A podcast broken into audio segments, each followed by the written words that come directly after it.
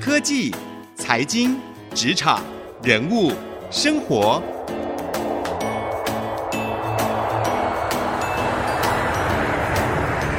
创意领航家。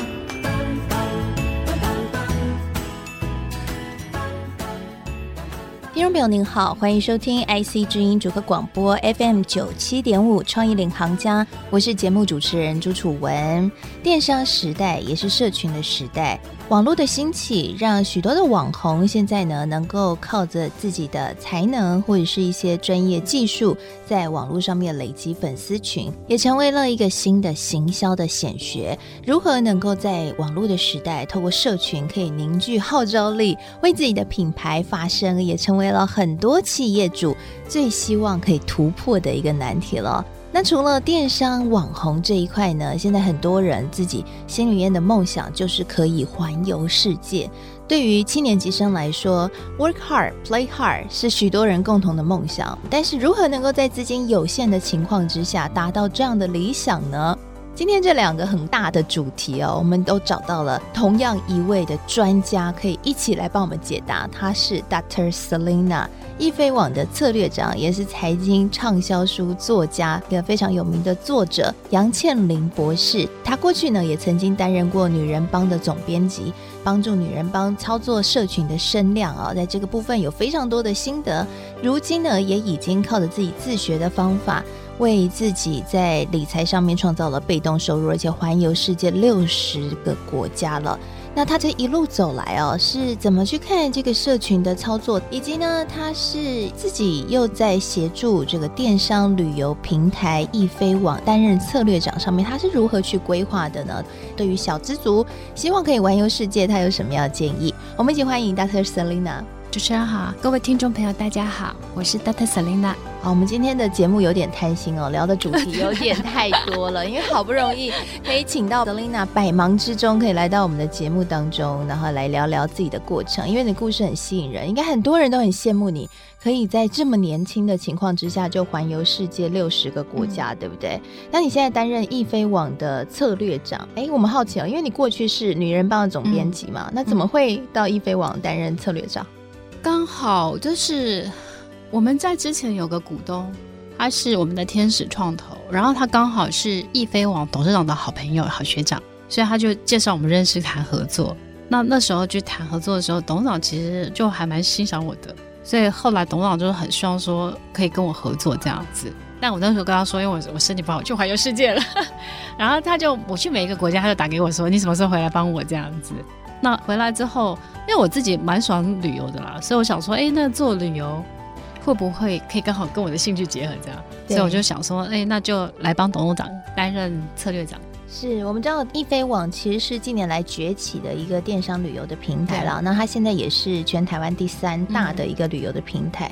它、嗯、最近也推了很多小资族的一些旅游的方案，很便宜哈。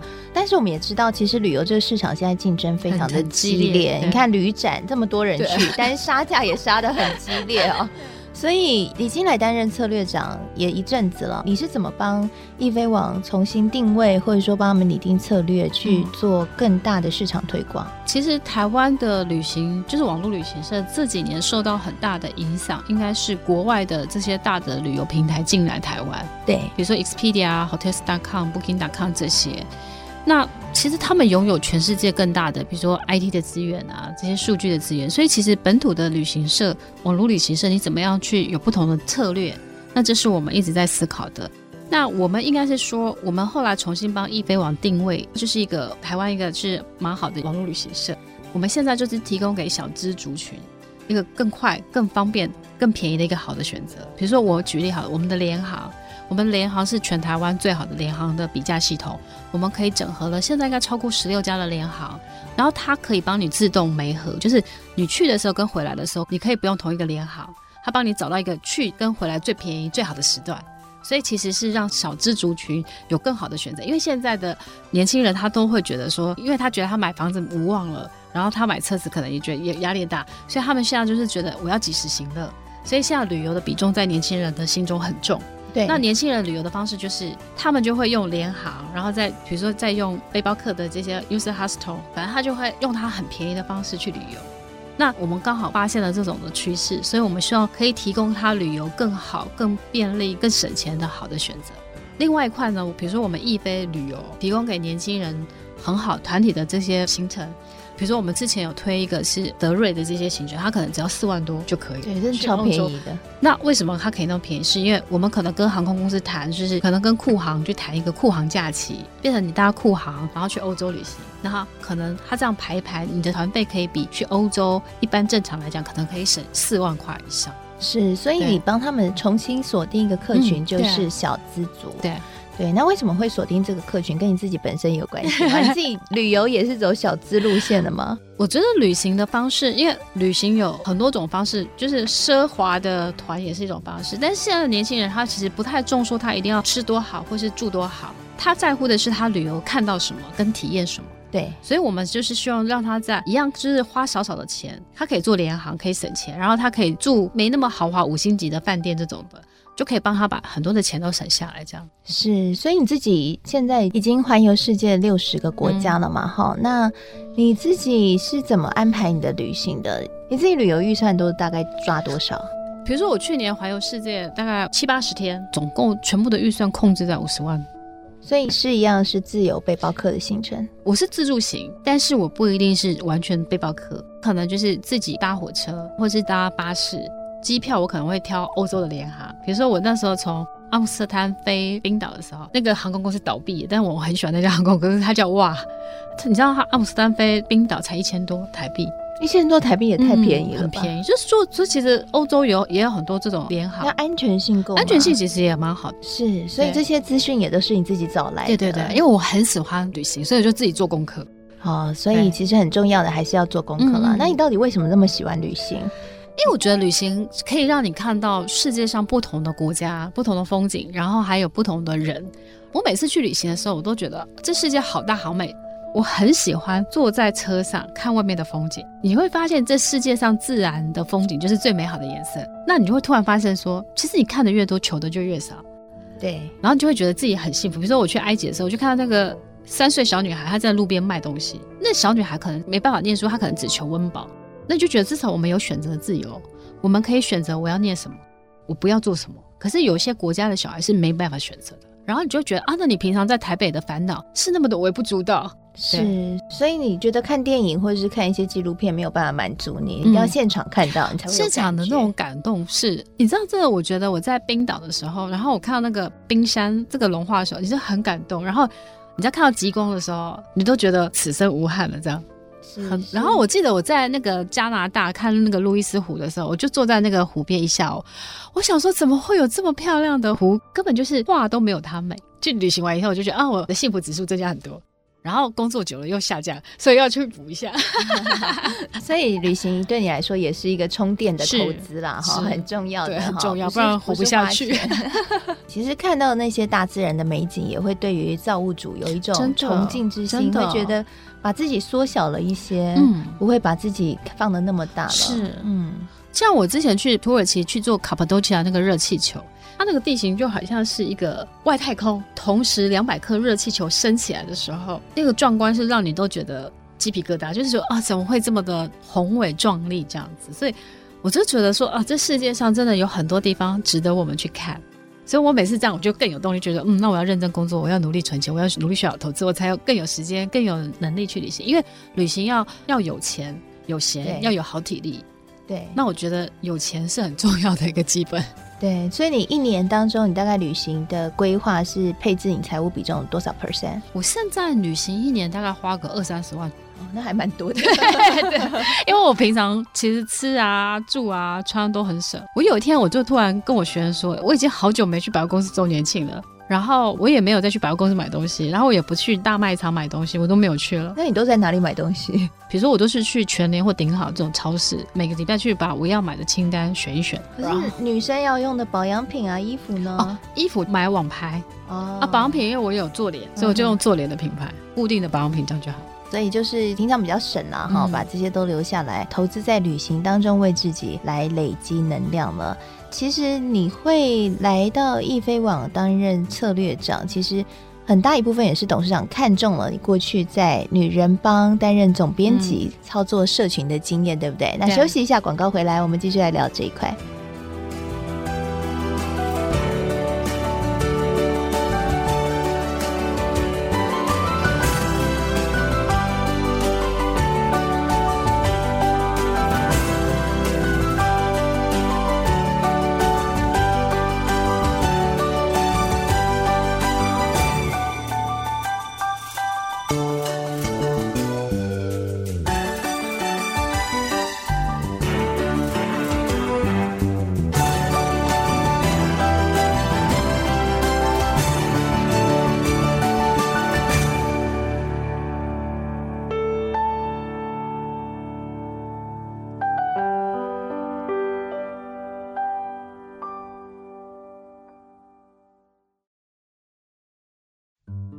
回到创意领航家，我是节目主持人朱楚文。今天我们的节目当中为各位邀请到了易飞网策略长，也是前女人帮的总编辑 Dr. Selina 杨倩玲博士，来跟我们聊聊她自己在过去操作女人帮这个社群的经验，以及呢现在担任全台湾前三大的电商旅游平台的策略长，她怎么来看这个旅游市场在社群上面的经营和发展。那刚刚我们有聊到，其实你会来到易飞网担任策略长，也是因为长官看中了你过去在女人帮担任总编辑的时候操作社群的经验。你过去在女人帮的时候是负责什么样的工作的内容？嗯，我那时候是在女人帮担任总编辑，同时也担任营运长，所以其实只要跟赚钱、事业发展有关，都是我管。所以其实就管呃网红 IP 的经营，一块是管媒体的经营，一块是管电商内容电商的经营。对，就是这几块，然后还有就是我们那时候做 talk 直播电视，所以直播电视也是兼台长这样。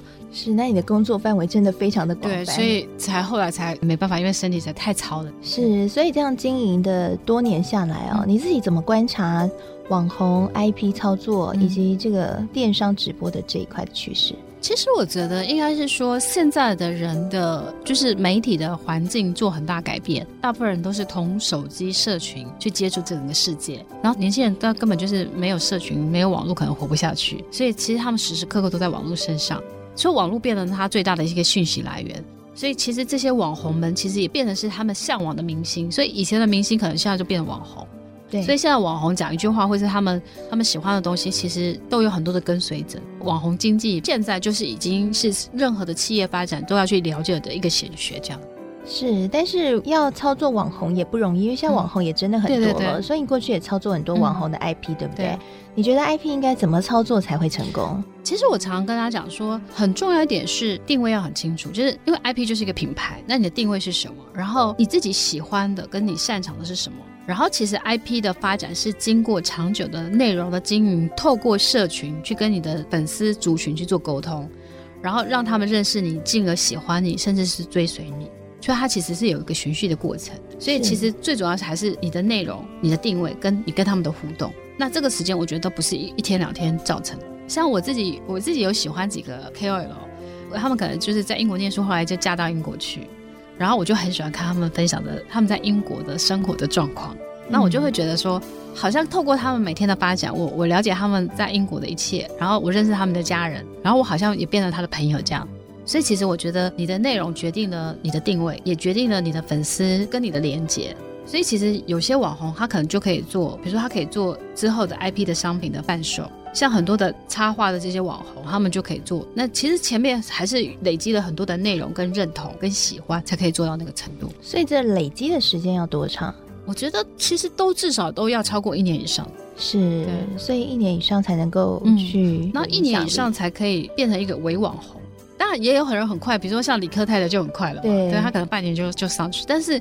我觉得红了快，但是要持续的久，这才是一个很重要的观点。那你觉得如何才能持续的久？我觉得一样，还是是你持续后来分享的内容跟他们的互动，是这个还是很重要。所以这个是没有办法造进的过程。嗯，而且我觉得还有一个很大的点是，粉丝很容易喜新厌旧，然后粉丝也会长大。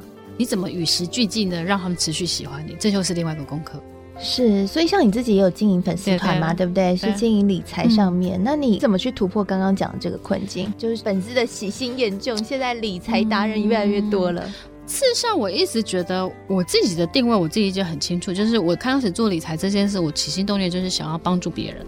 然后我觉得我跟一般理财专家比较不一样，是我会用比较简单的方式，因为我毕竟在公司成立小资理财社，教他们五六年了嘛，所以小资女他们的程度怎么样，要用什么语汇跟他们沟通，要用什么方式他们听得懂，我比较了解。所以其实很多人看了我的书都说，这是他们人生第一本觉得看了理财书觉得看得下去的理财书。是 对，所以我觉得应该就是我比较平易近人，然后我的东西比较浅显易懂，然后他们看得懂。再来就是说，我觉得我后来会觉得说，其实我不用刻意的想要去分享什么，而是我自己，我就是一个什么样的人，所以我就分享我喜欢的内容。比如说，我之前会设单元是跟着 Dr. Selina 轻松学理财，就教他们好老公股票这些这样。然后我最近就增加一个单元是跟着 Dr. Selina 环游世界购。就把我环游世界的一些旅游的一些体验啊，然后开始持续跟他们分享，然后这里面可能就是我会开始去写，就是我在世界环游世界可能五十八国遇见的幸福的体验，就是我就会有一个小的主题是在世界五十八国遇见幸福这样，然后就开始这样做，然后我就是持续写，持续写这样。是，所以也写多久了？经营粉丝团其实从环游世界回来，当应该一年了吧。一年了哈，嗯哼哼，所以其实它还是需要一点时间才能够累积出效果，对，对不对？对，那刚刚讲的是网红 IP 的操作，那其实还有另外一块是，像你之前在女人帮也有操作这个 Talk TV，对不对？嗯、然后还有电商的平台，这又是另外一门学问了。对，都很难，但是我觉得它都很重要。嗯，所以在这个部分的话，你有观察到什么样的心得吗？因为很多人也想要做直播啊，嗯、或者是现在 YouTube 很红嘛，嗯、大家都看到理科太太一下子窜上去了。现在听说年轻人每一个人年轻人都想成为网红，对，都想成为这个自由自在的 YouTuber。其实 YouTuber 很累哦，累大家不要傻了。好，那但是呢，这个还是一个趋势，还有很多媒体也想要转型，嗯，哦，社会转型在网络这一块，嗯、不管是开 YouTube 或者是。可以有网络的声量，或是从中找到营运的模式，但很不容易，不容易啊。所以你自己怎么看这一块？事实上，我觉得要成为 YouTuber，其实那个内容产制的压力是很大的。我认识，比如黄阿玛他们啊，或是蔡嘎他们，其实他们几乎每个礼拜都要拍片，然后每个礼拜都要产生内容，然后从企划到拍摄到剪接到社群的经营，我觉得这个过程其实。也没有比你工作容易哦，所以其实你觉得要成为 YouTuber，我我自己还是会觉得说，你还是要你自己的专业知识，然后你自己在还没有成为很红之前，你还是要每天认真工作。一开始你可能先持之以恒的经营，经营到真的像我认识一些网红，比如说像丹妮表姐，她可能一开始还是在贸易公司上班，然后她一直确定到五六年之后，她确定她这个可以成为她的未来的职业，她才把工作辞掉。对，所以他们其实也是，大家也是长期经营过一段时间，然后就两边这样同时兼顾，然后兼顾到一个程度，你会发现说，呃，你可以当 KOL，你的收入可能已经超过了你的原本的上班可能两三倍的薪水，那你也确定这个长期是可以发展的，你再毅然而然的变成全职这样。对，那你那个时候操作电商以及操作 Talk TV 的时候。你是怎么去帮助女人帮来进行这一块的营运的？我们那时候有很多粉丝团，合起来大概是三四百万以上。然后我们就把它定位成就是 Talk TV，就是否变成是我出女人帮的一系列的节目，然后是否女生的生活的。所以我找了很多的网红来合作。那时候有丹妮表姐啊，有辣妈。我那时候还蛮赶的，就是。